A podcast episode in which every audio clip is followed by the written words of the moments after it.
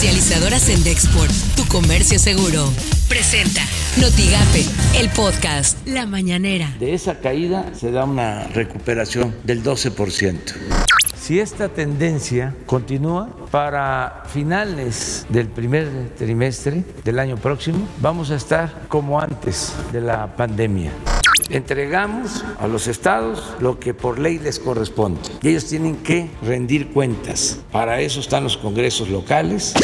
Esto suena en Noticias MBS con Luis Cárdenas. Y Olga Sánchez Cordero, secretaria de Gobernación, indicó que la construcción de un nuevo federalismo no debe de ser sinónimo de enfrentamiento, sino de voluntad política de, de dialogar. Escuche usted a Sánchez Cordero. Y construir un nuevo federalismo implica que esa diversidad se haga presente en nuestras discusiones, pero no debe ser sinónimo de enfrentamiento, sino voluntad política de dialogar. La democracia la construimos todas y todos, aquí y ahora, y estamos ante una coyuntura que más que nunca nos indica que debemos permanecer unidos para encontrar soluciones conjuntas.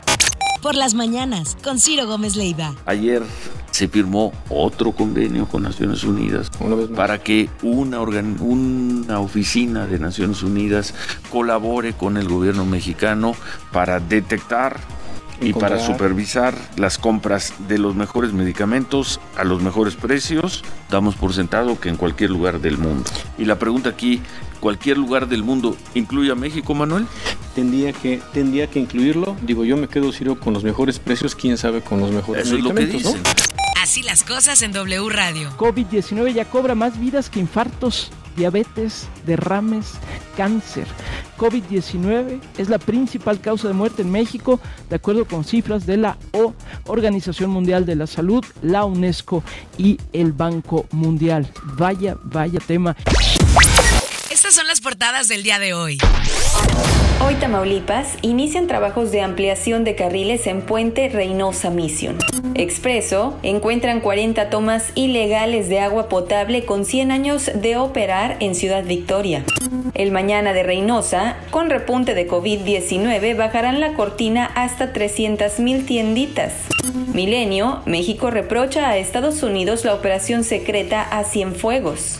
Reforma, cae diplomático de Estados Unidos por abusos sexuales en México. Excelsior, solo tres estados pueden tener autonomía fiscal.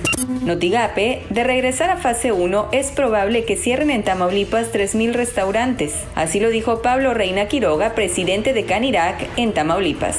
lo más preocupante para el sector restaurantero es que estamos trabajando al 30% del 100% que deberíamos de estar operando. Esto desafortunadamente representa un impacto negativo en cuanto a ventas, en cuanto a ingresos, en cuanto a mantenerse los restaurantes. Eh, estamos siguiendo una lógica que es la que se está manejando a nivel nacional, en donde ya se perdieron 160 mil empleos. Lo que tienes que saber de Twitter. Arroba milenio. Sigue la crisis. Estados Unidos reporta más de 90 mil contagios de COVID-19 en un solo día. Arroba Forbes-México. El Senado tomó una decisión, le ha quitado al SAT la facultad de tomar fotos y dice sí a una reducción en la retención de impuestos para apps como Uber, Didi, Airbnb, entre otras. Apenas unos días antes de las elecciones presidenciales, el secretario interino del DHS regresó al sur de Texas para conmemorar 400 millas del muro fronterizo recién construido y promocionar las políticas de inmigración de la administración Trump. Arroba la silla rota.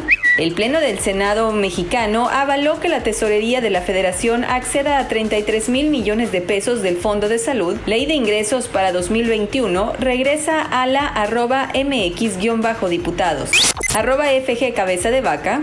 Un tamaulipeco en el The Masters. Adelante paisano. Arroba Abraham-Anser. El mejor de los éxitos. Orgullo tamaulipeco. Comercializadoras en Dexport. Tu comercio seguro. Presentó Notigape, el podcast.